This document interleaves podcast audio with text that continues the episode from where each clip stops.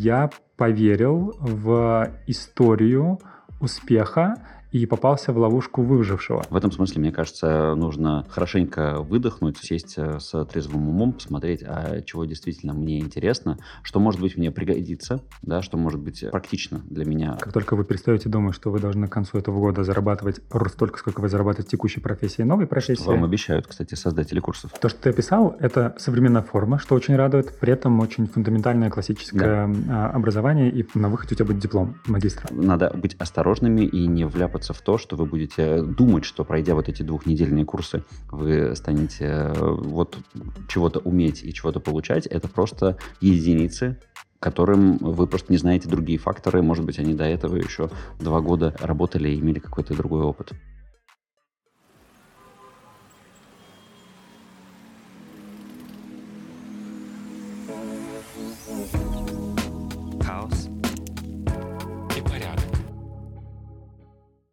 Всем привет! Все мы сталкиваемся с хаосом окружающей жизни, и каждый по-своему с ним справляется. Некоторые идут теми тропами, которые проторены предками, а другие люди выбирают путь бунтаря. Да, и сегодня, какой бы путь вы ни выбрали, но из этого подкаста вы сможете узнать о том, как провалить обучение на Reels. О том, э, каково это э, получать второе высшее образование на пятом десятке. И вообще, как выбрать программу обучения, если ты хочешь сделать так, чтобы твой мозг никогда не усыхал, а все время был активным. Я думаю, что внимательные слушатели примерно догадались тему нашего сегодняшнего выпуска, но тем не менее, традиционное приветствие. Меня зовут Антон Лужковский, и я тот человек, который в 38 лет пошел получать второе высшее образование. Меня зовут Александр Лазовский, я тот человек, который 10 лет учит английский язык и до сих пор его не выучил. Прикольно. Мы, кстати, будем разговаривать сегодня про английский язык. Ну, конечно. Какой же выпуск про обучение без обучения английскому языку? So many words have been spoken about St. Petersburg, so I... Сейчас, погодите. Но заход был красивый. Короче, это была фраза, которую мы учили в школе на, в, в сочинение на поступление. Как это называлось? Это вступительный экзамен, да? Там, на, там должно было быть набор тем. И, естественно, у нас была тема про Санкт-Петербург.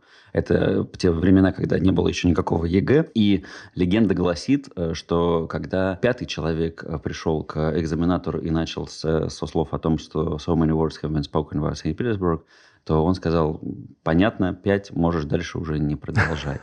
Потому что знаешь, что будет.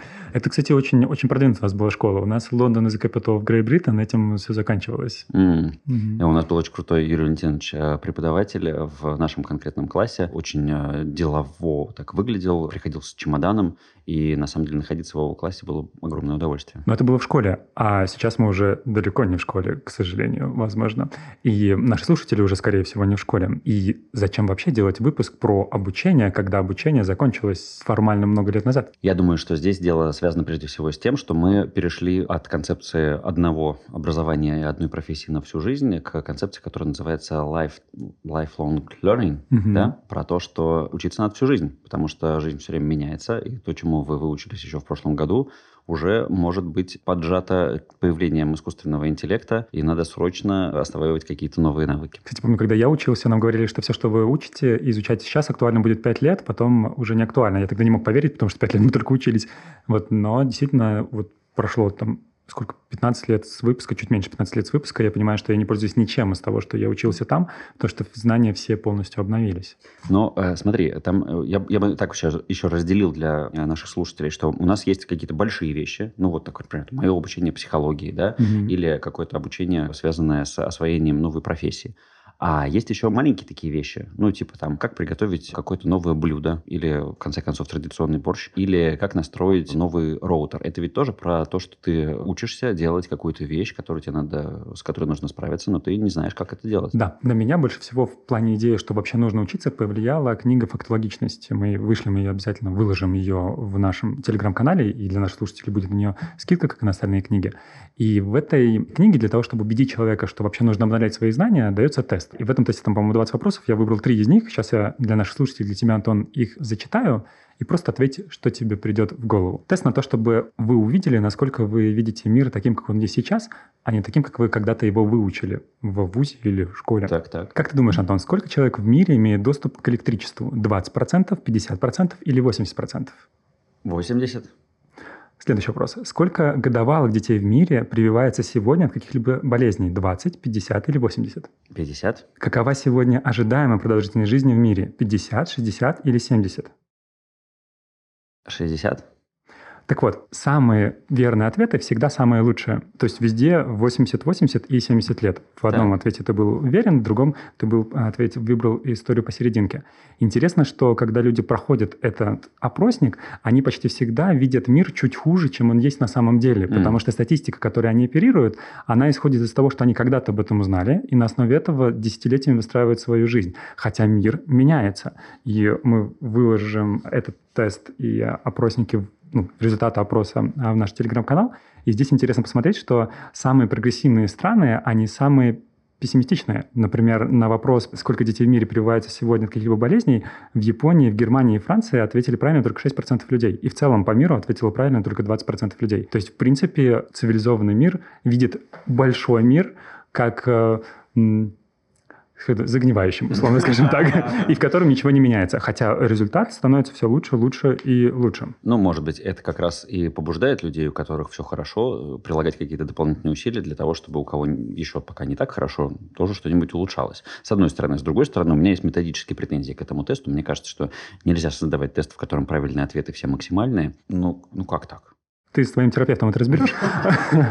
А этот тест сделан не для того, чтобы сказать, правильный ты или неправильный, он сделан для того, чтобы показать людям о том, что их восприятие мира отстает от реального. И автор книги, он проводил этот же тест на заседании Совбеза ООН, и все они ответили неверно. Они мир видели гораздо хуже, чем есть на самом деле. Для меня это было не про то, что мир, в мире все хорошо и все улучшается. Для меня это было про то, что есть мои профессиональные знания, и я их обновляю, потому что я являюсь коучем, я являюсь психологом, как и ты, и мы в этой теме постоянно, и эти знания мы постоянно обновляем. Мы смотрим исследования, мы смотрим, мы дополнительно учимся и так далее.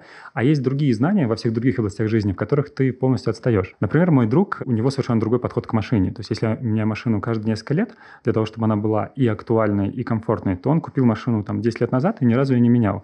Вот, недавно мы с ним, а, он отдыхал вместе с нами, на, когда мы ездили группой на Маврикий, да, мы взяли машину в прокат, и когда он сел в машину, и там на машине был вот экран для того, чтобы подсоединить телефон и включить CarPlay, а машина была самая простая. Я говорю, а что ты телефон не подключишь? Он говорит, так э, это же работает только на самых дорогих моделях. Я ему говорю, даже в Ладе сейчас современный CarPlay есть.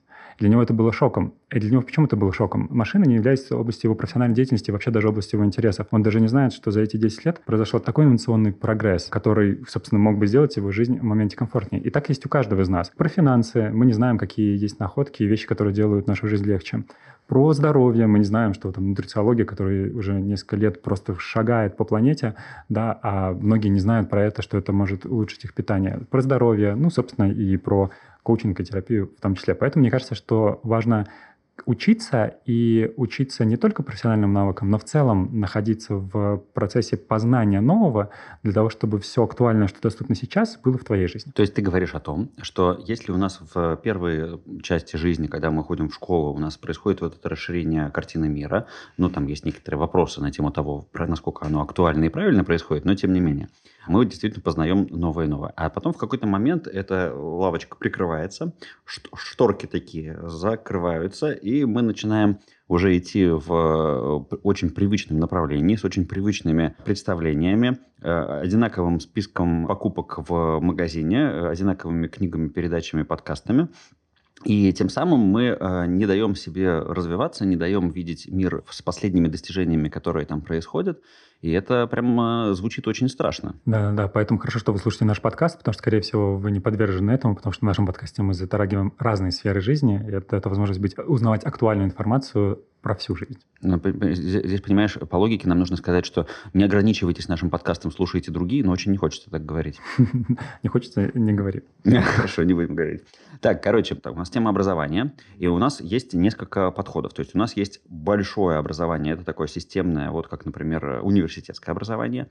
Есть какие-то маленькие форматы, это как э, решение каких-то маленьких э, проблем. Это вот, например, расхламление, про которое мы говорили в прошлом э, выпуске, и там тоже, в общем, это такой такой навык, которому можно поучиться, как можно по получить информацию, которая конкретно структурирована. А есть какие-то средние вещи.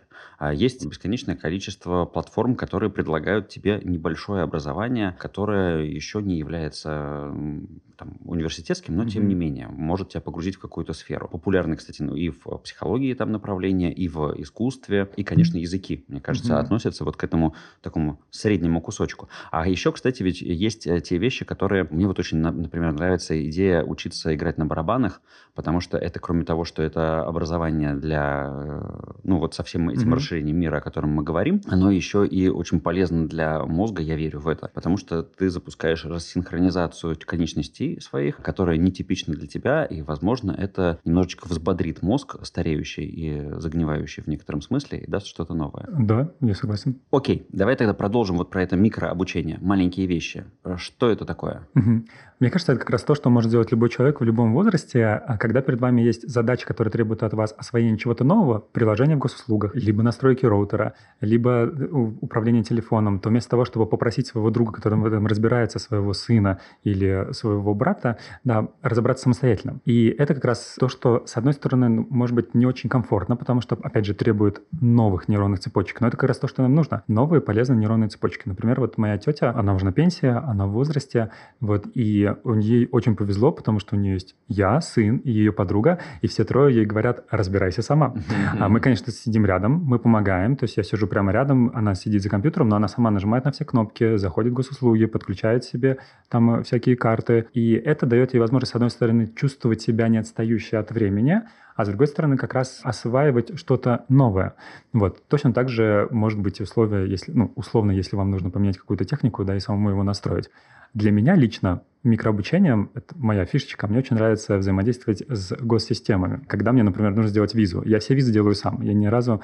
Ну, когда-то я обращался, чтобы за меня заполняли визу на Шенген. Вот. Но визу в Британии, визу в США, да, и виза обычная я делаю самостоятельно, потому что мне прям нравится пройти вот этот вот сложный квест. Или как год назад, когда все карты отключились, я был тем человеком, который кайфанул от того, что он улетел в Минск за сутки, сделал карту в двух банках и mm-hmm. в этот же день прилетел обратно. Mm-hmm. И это все требует времени, и это требует большого большого разбирательства в куче мелочах, но именно такое микрообучение, оно дает ощущение, что ты как бы, что ты еще можешь. Да, я, я согласен. Я э, периодически скидываю родителям какие-то ролики с инструкциями, когда они стучатся ко мне с э, вопросами о том, как э, подключить это или настроить то. С детьми то же самое происходит. То есть иногда, когда дети приходят с каким-то вопросом, я вместе с ними залезаю в YouTube. Кстати, это интересно, что я, в, выбирая варианты обучения, предпочитаю, по-моему, статистика об этом же говорила, что большинство людей сейчас предпочитают э, именно видео такие лайфхаки, а не алгоритмизированные инструкции. По ним удобнее идти. И, кстати, знаешь, что я обнаружил? Я смотрел, как эволюционирует обучение игре на музыкальном инструменте. Я басист. Mm-hmm. И вот в то время, когда я начинал играть, существовали какие-то программы, которые можно было скачать на компьютер. Ты туда загружал какие-то файлики, там, а-ля MIDI, и они показывали, за какую mm-hmm. струну нужно дергать. Это вот для тех э, людей, которые не ходили в музыкальную школу и не могут э, с нотного листа играть. А потом появились сайты, которые просто показывали тебе эту штуку. И потом у меня был перерыв достаточно длительный на воспитание детей, когда у меня инструмент был убран, потому что иначе он был бы уничтожен. И вот когда спустя много лет я вернулся, я обнаружил, что ситуация кардинально изменилась. И теперь э, это все происходит в виде видосиков, которые лежат mm-hmm. на Ютубе, и там вот это вот все показано. И это гораздо удобнее. Мне кажется, в этом смысле появление вот таких вот э, видео, оно расширило возможности вот этого микрообучения для всех людей. И действительно, статистика говорит, что 57% людей предпочитают видеоформат. Я, честно говоря, удивился, когда я увидел. Я думал, что гораздо больше количество людей будет предпочитать видеоформат. Хотя, учитывая, что большинство людей нас смотрят в аудио, угу. может быть, это статистика... Слушают. да, да, в аудио. Может, статистика правдивая. Так что, если вы хотите ее нарушить, то переходите на YouTube-канал и смотрите нас там. И я хотел сказать, что в том, что ты обозначил в твоих историях, есть очень интересный лайфхак. Если вдруг вас кто-то из родных а, и близких просит сделать что-то за них – то зная о том, что людям полезнее вообще учиться самостоятельно, вы можете выслать им видеоинструкцию. Например, записать на том же телефоне, как mm-hmm. что сделать, и выслать им видеоинструкцию, чтобы они сами сделали. Таким образом, вы как бы будете создавать среду, в которой вы и помогаете одновременно, и одновременно создаете условия для того, чтобы другие все-таки обучались, а не каждый раз просили вас. Да, это самое, э, самое, самое печальное, потому что показать и объяснить один раз э, не так сложно, но когда это происходит снова и снова, а э, человек так и не понимает, это печально. И поэтому в некотором смысле мы становимся преподавателями преподавателями, обучающими, там, не знаю, тренерами для тех своих близких, которые не успевают и которые как раз полагаются на нас в освоении каких-то новых технологий. Да, это было про микрообучение. Получается, что почти что любое событие, которое требует вас получения новых знаний, это может быть как раз элементом микрообучения. Кстати, интересно, а книги, подкасты мы отнесем к микрообучению или это уже более основательно? Я уже, я бы это более основательно. Более То есть это для меня микрообучение это какие-то тактические, вот прямо сейчас, okay. прямо здесь разобраться. Угу.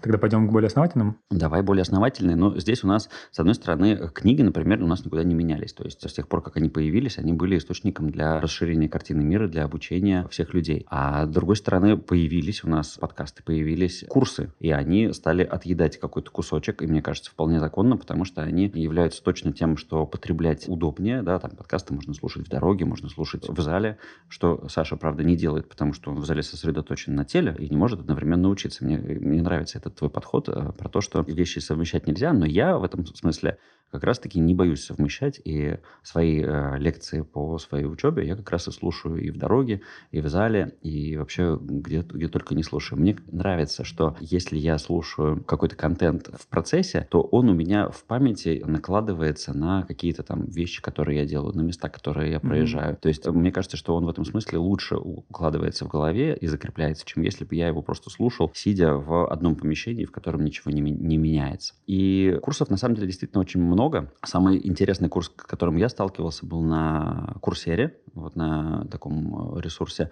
И он был э, про правое полушарие, про сказки, и там был огромный список э, литературы, которую нужно было mm-hmm. прочитать. Там было много классных фантастических книг. Я, мне кажется, полгода готовился к этому курсу. Ну, прелесть в том, что ты можешь в него впрыгнуть в любой момент. Mm-hmm. Я взял этот список, я его весь прочитал, потом пошел в этот курс, и э, мы там вместе разбирались с тем, что это все значит, э, какие там есть архетипические вещи, как это связано с реальностью, писали какие-то сочинения. И все это в некотором смысле без какой-то особо большой цели, а с другой стороны совершенно без какого-то чьего-то влияния и чьей, чьей-то привнесенной а, важности и чьего-то требования. То есть я это делал просто для себя, и это было классно. Много есть моментов, которые стоит обсудить в этом примере. Давай начнем с такого. А, мы говорим про курсы, и курсы бывают разные. Вопрос условно, как их выбрать. Хороший пример с Курсерой, где есть много всего, но как и книг, и курсов тоже очень большое количество. Хотя, конечно, на Курсере не такое большое разнообразие на одну тему, там их всего несколько курсов. Но в целом в интернете, то есть у нас так получилось, что mm-hmm. мы с командой по коучингу мы собирали какие есть необычные курсы просто для расширения мировоззрения. И курсы просто нереально большого количества. Например, я нашел курс от э, женщины, которая сидела в тюрьме. Курс, который называется «Как зайти в хату». В случае, если вам предстоит сесть в тюрьме, как вам правильно заходить. Это не реклама, если что, это не проплачено, я не предлагаю а, на него идти, не знаю, не отвечаю за его качество. Вот. Или, а, например, я нашел а, девушку, которая для кормящих матерей помогает сделать из грудного молочка амулете, который будет напоминать о процедуре кормления из вашего же грудного молочка. Вот. То есть курсы, они совершенно разные. Сейчас нам повезло жить в мире разнообразия, и как, собственно, в этом мире разнообразия, черт побери, не запутаться. Это большой вопрос, тем более, что все эти курсы э, активно используют инструменты продвижения, убеждая тебя в том, что вот именно это тебе сейчас в наше нужно. время в хату нужно быть готовым зайти в любой момент. Типа того, да. Или что психология нужна абсолютно всем, и поэтому все отправляемся изучать какие-то курсы по психологии. В этом смысле, мне кажется, нужно хорошенько выдохнуть, сесть э, с трезвым умом, посмотреть, а чего действительно мне интересно, что, может быть, мне пригодится, да, что может быть практично для меня в mm-hmm. будущем, потому что у нас же есть еще направление обучения для того, чтобы быть э, лучшим специалистом, в конце концов, а не только для удовольствия. Mm-hmm. А самое классное, конечно, когда удается эти вещи э, совместить. И уже только после этого брать и идти искать курсы. Мне здесь нравится идея, которую ты начал сейчас как раз озвучивать, что есть курсы, которые должны дать дивиденды, да, и это обычно связано с профессией, но не обязательно, но может быть со здоровьем. А есть курсы, которые просто для общего развития. И, наверное, как э, лайфхак можно выбрать для себя определенную сумму, после которой курс точно должен дать тебе отдачу какую-то, финансовую так. или здоровую. И давай вот здесь вот твою историю про обучение рилсом расскажи ко мне. Я знаю, что это было очень интересно. Расскажу. Но сначала перед этим я расскажу историю про сумму. А как раз вчера мы собирались опять же с командой, и мы обсуждали, что это не статистика, это условно экспертный сбор э, людей. Вот что в Петербурге сумма, после которой люди ждут отдачи инвестиционной, это где-то 2500 рублей. В Москве порядка 4000 рублей. В остальных а, городах нет у нас филиалов, чтобы об этом узнать. Вот. Но точно есть какая-то сумма, после которой вот, как бы, заплатил за курс, и хочешь от него что-то получить. А до этого можно просто исследовать. А моя история с рилсами, она с одной стороны, была про то, что должен, должен был получить дивиденды. То есть чем я занимаюсь? Я занимаюсь коучингом, и я веду подкаст вместе с тобой, и также я веду свой блог. В блоге одно из самых нативных способов продвижения сейчас это снимать короткие видео, Reels, Shorts, TikTok и так далее. Вот я два месяца или три месяца делал это сам, особо эффекта не было, я подумал, ну, нужно тогда вложиться и пойти учиться. Я подумал, что я могу сделать, ну, вложиться в того, в кого я почему-то доверился, поверил, и, собственно, не ограничивать себя в той сумме, в которую я вкладываю. Вот я за 175 тысяч купил двухмесячное обучение Reelsам. Сильно больше, чем 4 тысячи. Да, а, потому что, собственно, я ожидал отдачи. Нас было, я, честно говоря, не знаю, сколько всего нас было на курс зашло. А, я, у меня есть доступ там, к паре групп, и, грубо говоря, ну, точно нас было где-то больше 20, может быть, 30 человек. Угу. Вот. Когда закончилось обучение, и нам прислали лучшие видео, которые набрали больше всего там, просмотров результатов, вот, а, два из 10 видео было моим, еще четыре было людей из моей группы. То есть получается, что все остальные, в принципе, вообще не было никакого mm-hmm. эффекта от за момент обучения. Может быть, он настал позже. Mm-hmm. За момент обучения не было. Mm-hmm. И в целом а, я понимаю, что конкретно мой опыт показал, что это обучение ну, неэффективным. То есть, с одной стороны, я получил подписчиков. Одно видео мое выстрелило, и оно набрало в ТикТоке 3,5 миллиона просмотров, а в Инстаграме оно набрало полмиллиона. Это дало людей, которые на меня подписались. Как потом я выяснил, видео было посвящено Лене. И когда я выпустил... Лене? Лене, да. И ага. когда я выпустил следующее видео, я узнал, что почти все ленивые люди в Инстаграме на меня подписались, потому что они следующее видео про лень массово сохранили, хотя другие не сохраняли. А. Вот. Но здесь я скорее про то, что я, когда выбрал этот курс, я допустил большую ошибку. Я поверил в историю успеха и попался в ловушку выжившего. Mm. Ловушка выжившего заключается в следующем, что я вижу историю успеха, но я не вижу, какое количество надгробий метафорически mm-hmm. вокруг него расположено. Yeah. И оказалось, то есть почему я пошел именно сюда, к этому специалисту, потому что именно этот специалист сделал короткие видео, и у него были кейсы не про тех, кто учит делать короткие видео, а да. были кейсы про других людей, да, про да. другие бизнесы. Поэтому я подумал, что и у меня тоже другой бизнес, что это может сложиться. Но в реальности получилось так, что мы, мы очень было полезно, что мы встречались, обсуждали монтаж, видео и так далее – но на меня сильно это не повлияло. Почему? Успеха добивались те ребята, которые до этого уже снимали видео, например, они были монтажерами, видеооператорами, и тогда, соответственно, все, что им нужно было, это чуть-чуть сменить э, профиль деятельности из того, чтобы ты был монтажером длинного видео, свадебного, стать монтажером короткого видео. Это не требует сильной смены идентичности. И mm-hmm. поэтому у них, у них есть результат, у них есть успех. У нас, я видел таких людей, они выросли и в деньгах, и в подписчиках и так далее, и в качестве видео. Я же являюсь коучем. От того, что мне за два месяца рассказали, что вот здесь нужно поменьше монтировать, здесь нужно поменьше говорить, да. качество моих видео не изменились, потому что у меня нету навыка, связанного с видео. Угу. И этот курс не сформировал у меня навык, связанный угу. с видео. И получается, что для меня, чтобы в этом курсе добиться успеха, нужна кардинальная смена идентичности, слишком кардинальная. Нужно слишком много профессий узнать. Нужна профессия креатора, профессия сценариста, да. профессия монтажера, да. профессия оператора а, и актера. То есть, короче, обучение рилсом не относится ни к микрообучению, ни к среднему обучению, а скорее уже к большому обучению. В итоге это, да, в итоге это выльется большое. Но вот повторю, что я увидел, еще раз резюмирую, я попал в ошибку выжившего. Я увидел, что люди получили успех, но я не понял, что они получили успех, потому что, что, потому что для них это было не кардинальной сменой их идентичности, а что они чуть-чуть просто подкрутили какие-то вещи. Там у одного человека оказалось, что у него целая команда работала а он просто снимал видео, и ему не нужно было заниматься монтажом. У другого тоже что-то оказалось свое. Вот. А так как для меня и для других, то я же не один такой, у которых не очень большие результаты, требовалось слишком большое кардинальное изменение, то у нас в итоге и нет эффекта. Но если скажу, что я вообще не жалею потраченных денег, потому что задача же конвертировать можно по-разному, можно в опыт конвертировать. Вот, и в этом плане для меня это было очень хорошим как бы, пониманием того, что есть рынок, э, есть такие условия. Я посмотрел, как внутри устроена система обучения, что-то оттуда взял для себя с точки зрения методологии. Вот, но изначальная тема сделать так, чтобы рилсы залетали каждый на миллион, не сработал. С вот этой ошибкой выж- выжившего я вспоминаю старый мем про то, что на OnlyFans э, популярности и денег добиваются единицы, а все остальные все это делают э, плюс-минус за бесплатно. На что отвечалось, что ну как бы и в IT ровно то же самое. Вот э, это значит, что эта ошибка выжившего, она получается применима ко всем Да. сферам и ко И всему. тоже.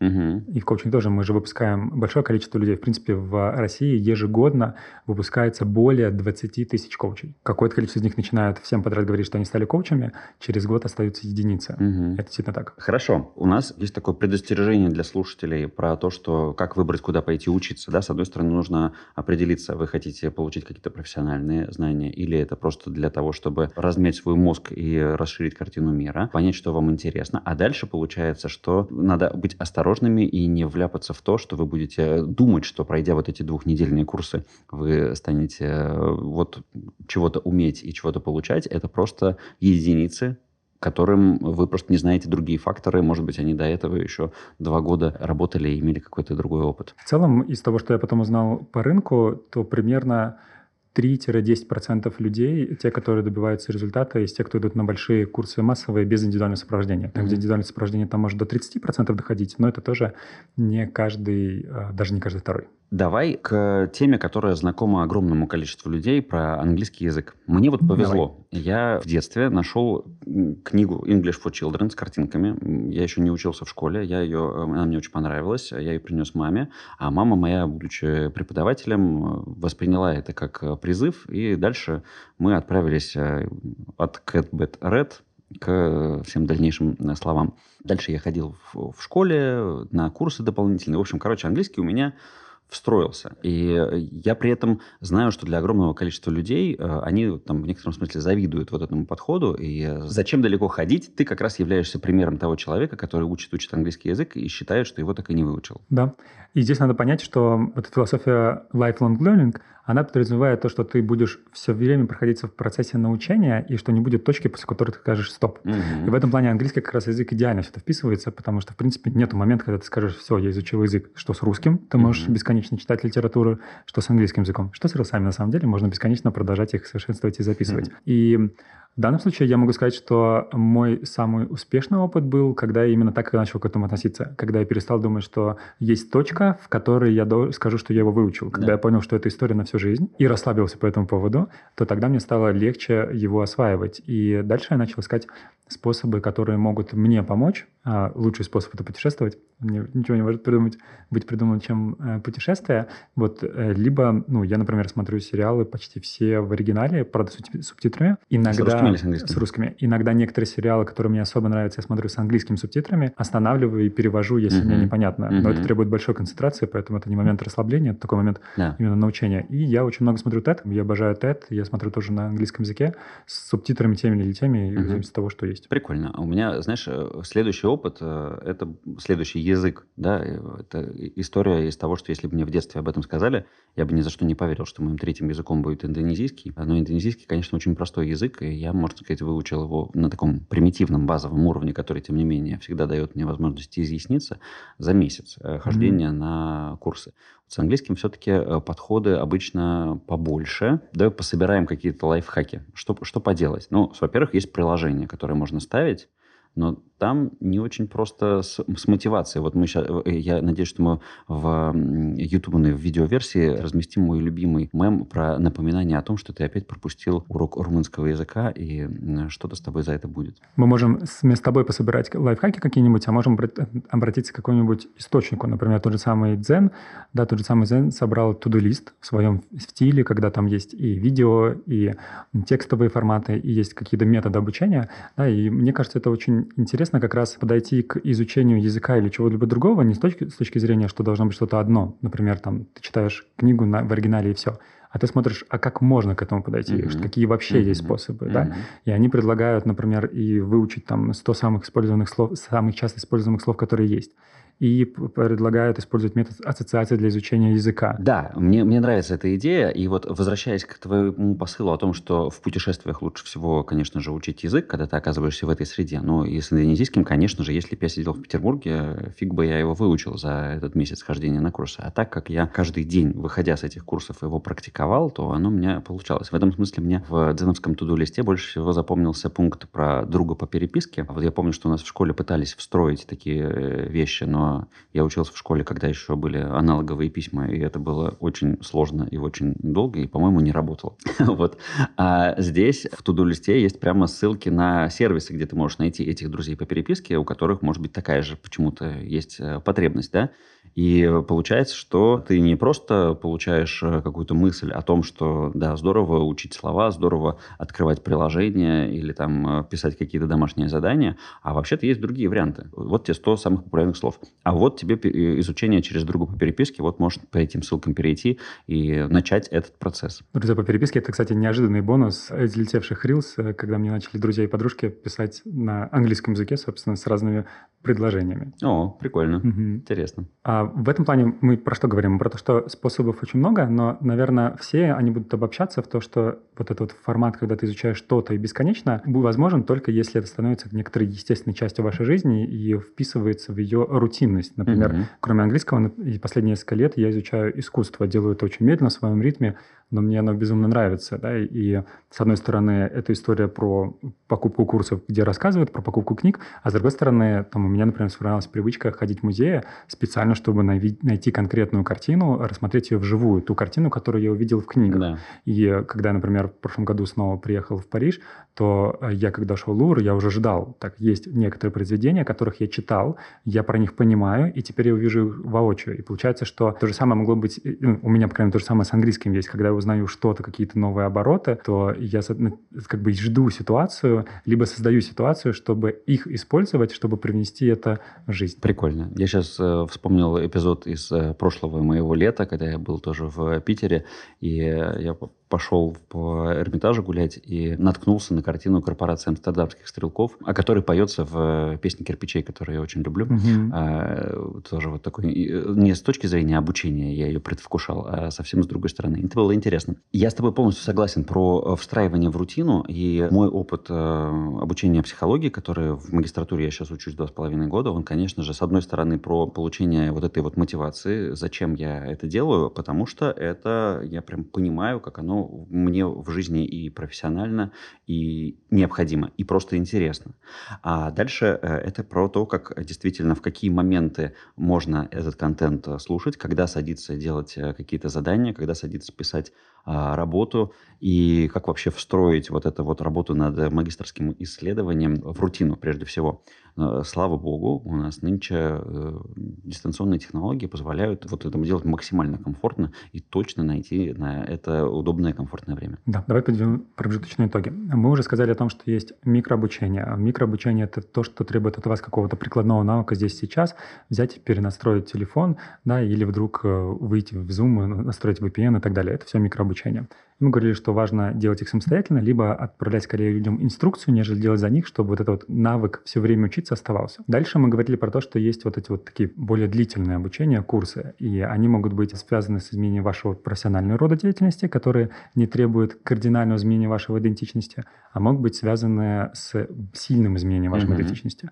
Если это курс про второе, то понимаете, что это года. Угу. Ну, вспомните себя в начале вашей профессии, вы все равно прошли какое-то количество лет, чтобы стать профессионалом, востребованным на рынке. Точно так же с любым изменением. То есть, условно, ну, к примеру, если говорить про меня, то моя страсть – это искусство, и я понимаю, что, да, я хочу в следующем году пойти и получить уже образование, условно, с корочкой на эту тему, но так или иначе до того, как это когда-либо станет какой-то моей профессией, пройдут года. То же самое с русами. Мне кажется, что самое распространенное здесь для многих людей сейчас – это переход в IT потому что очень многие люди из каких-то совершенно разных э, областей, разных профессий э, идут как раз-таки учиться да. и заходить в эту совершенно новую область. Безусловно. И важно понимать, что это года, и это нормально. Как только вы перестаете думать, что вы должны к концу этого года зарабатывать столько, сколько вы зарабатываете в текущей профессии и новой профессии. Что вам обещают, кстати, создатели курсов. Это безусловно. Ну, к сожалению, продажи так строятся. И как только вы убираете это как тревожный, ну, как необходимое mm-hmm. условие, то вам становится легче развиваться в этой профессии. Точно так же это касается непрофессиональных профессиональных курсов, все курсы связаны со здоровьем, да, все, что связано, например, там, фейс-культура та же самая, нутрициология, это все на года. И к этому стоит так, собственно, и подходить, что вы учитесь по чуть-чуть, по чуть-чуть, по чуть-чуть, постепенно формируя. То же самое с йогой и с другими практиками. И чтобы когда выбираешь курс, не попасть э, в не очень комфортную э, ситуацию, помните про ошибку выжившего, что в принципе, это нормально, что далеко не все получают результат, и, скорее всего, далеко не все получают результат. Когда вы видите успешный кейс, где есть точка А, точка Б, есть такой-то эффект, задумайтесь, почему нет точки С, Д, Е, Е, Ё, Ж, З и до конца алфавита, до буквы Я, а почему люди уходят а, и, и не продолжают идти на этом же курсе. В принципе, мне кажется, один из кейсов может быть то, что я вижу по своим успешным курсам, и по успешным курсам других, это повторное прохождение. Вот когда люди повторно идут на то, что уже было, вот для меня это показатель, что, блин, значит, там что-то есть, ради люди повторно платят почти mm-hmm. те же деньги, чтобы mm-hmm. пройти то, что уже было. Да? Вот сейчас я прохожу физикал по нутрициологии, я вижу, что там много таких людей. У нас на время для себя и время для денег очень много людей, которые платят деньги, чтобы получить ровно то же самое. Угу. Вот это показатель какой-то эффективности. А просто кейсы, они, конечно, такие не очень. Да, я с тобой согласен. У меня, у меня был курс, э, который назывался «Цельность», про угу. постановку целей и вокруг того. И были люди, которые туда возвращались. И это было прямо классно. И я радовался, и люди радовались. Смотри, я придумал гениальную связку с нашим выпуском про, про коучинг. Давай. Смотри, как, как получается хитро. С одной стороны, мы говорим о концепции lifelong learning, про то, что учиться нужно всю жизнь. И говорим о том, что у нас постоянно все время что-то меняется, знания устаревают, и нужно вовремя свернуть. С другой стороны, мы говорим о том, что кардинальные повороты, они не дадут эффекта на короткой дистанции. Это все равно потребует какого-то там времени для а, освоения этой новой да. профессии. И получается, что вот эта вот точка выбора, а куда мне сейчас свернуть? Действительно, бросить ли мне сейчас мою работу в искусствоведении и отправиться в IT, потому что уже просто задолбали mm-hmm. этими, новост... этими рекламами со всех сторон? Или этого не делать? Или это будет ошибка? Потому что если я эту точку выбираю, то я обрекаю себя или погружаю погружаю себя, давайте не будем говорить так печально, на то, что мне надо действительно осваивать новые знания. Делать это или нет? Как принять выбор? Коучинг помогает вам в этом. Это хорошая связка. Да, действительно, коучинг может помочь э, выбрать туда и пойти туда. Я бы, наверное, может быть, до коучинга предложил бы вообще посмотреть на то, насколько ваша психика может вместить кардинальность изменений. Мне нравится такой вопрос, если посмотреть на свою жизнь там, за последний год, насколько она кардинально изменилась. Ну, кстати, давай, Антон, посмотрим. Вот последний год сейчас и ты, и ты год назад. Какой процент изменения в жизни? Мне кажется, процентов 30 процентов 30. И условно, это не обязательно так, но условно, если посмотреть вперед, значит, уж 30 процентов вы точно сможете, потому что у вас в психике уже есть доступ к 30. Mm-hmm. У некоторых это 70, у некоторых это 10, а у некоторых yeah. это 5. И тогда, чтобы условно хоть чуть-чуть предсказать, насколько ты сможешь как бы вместить все те изменения, которые есть, то вот это вопрос, который может помочь. Этот же вопрос немножко изменив, можно показать, вы находитесь в концепции э, lifelong learning или нет. Mm-hmm. Да? Если посмотреть это 30 сейчас, а если посмотреть последние там 5 лет, да. сколько будет? Если не сократилось ли оно? Не сократилось ли оно, да, то тогда можно увидеть, что ты в этой концепции находишься. Угу. Прикольно. Мне, мне нравится такой подход. Угу. Перейдем к второму высшему. Про второе высшее, мне кажется, я уже большую часть вещей рассказал. Э, или это мне так кажется? Это тебе так кажется. То есть, если мы говорим о том, что... Э, мы говорили о том, что есть э, маленькие курсы, есть угу. такие средние, которые становятся некоторыми новыми стремями жизни, а есть какое-то основательно фундаментальное угу. обучение, которое да. длится несколько лет обычно, которые требуют от тебя соответствия, когда ты уже взрослый, соответствия чьим-то нормам, правилам, требованиям, в том числе законодательства, вот, и которые требуют от тебя адаптацию к ним и вообще работать, зарабатывать, и еще и быть студентом. Да, это правда. Давай я тогда расскажу про то, как это выглядит для mm-hmm. меня, потому что я учусь дистанционно. Mm-hmm. А, это значит, что я ни разу физически никуда не приезжал, а при этом я учусь по, на государственной программе, то есть, э, в принципе, там, знаешь, студенческий билет, э, там была опция выслать его вам по почте или не выслать. Я решил, что мне особо сильно не поможет, э, поэтому... А скидка в Эрмитаж? Я не уверен, дается ли по, на втором высшем по студенческому. Мне кажется, это не работает. Вот, это дистанционная платформа, куда ты логинишься, оплачиваешь это обучение, видишь список курсов, какие-то курсы обязательные, какие-то можно выбирать. Есть лекции, можно на лекции приходить в онлайне, можно их смотреть смотреть э, в записи, так как я большую часть времени в процессе обучения находился на Бали, и там была разница во времени, то это было неудобно приходить вживую, но зато очень классно просто брать и прямо из приложения, хочешь с телефона, хочешь с ноутбука, в любой момент ты можешь их слушать. Есть, конечно же, дальше телеграм-чатики официальные, неофициальные чатики студентов. Потом случается сессия, есть э, предметы, есть тестирование, есть какие-то работы, которые надо писать.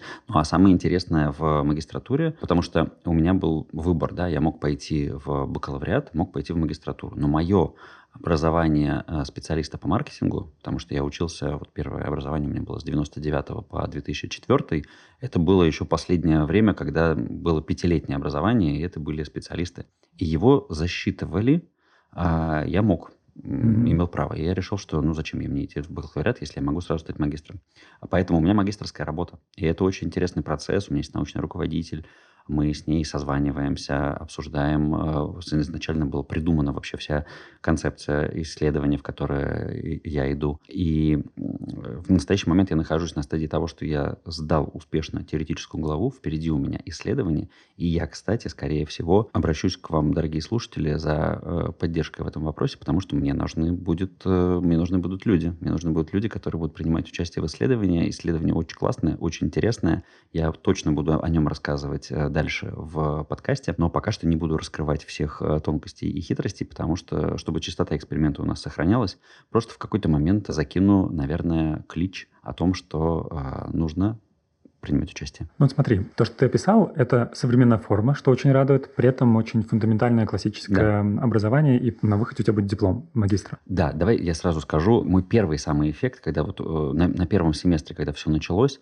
я испытывал неописуемый восторг, от того, что разрозненная информация, которая у меня к этому возрасту скопилась, да, что-то из э, обучения коучингу, что-то из книг, что-то еще из каких-то данных, да, вот это у меня начало склеиваться в единую систему. Это знаешь, как я помню, у меня в университете девушка была, когда мы ездили по городу, и э, мы при, переезжали из одного района в другой район, и она такая, ого, оказывается, отсюда можно приехать вот сюда, и это вот у нее как пазлинки в голове mm-hmm. вставали. Вот у меня ровно то же самое происходило с вот этой всей фундаментальной истории про психологию. Я понимал, как она друг с другом взаимодействует. Это okay. потрясающе. Но это же могло быть и на другом обучении, где нет в итоге диплома магистра. Да.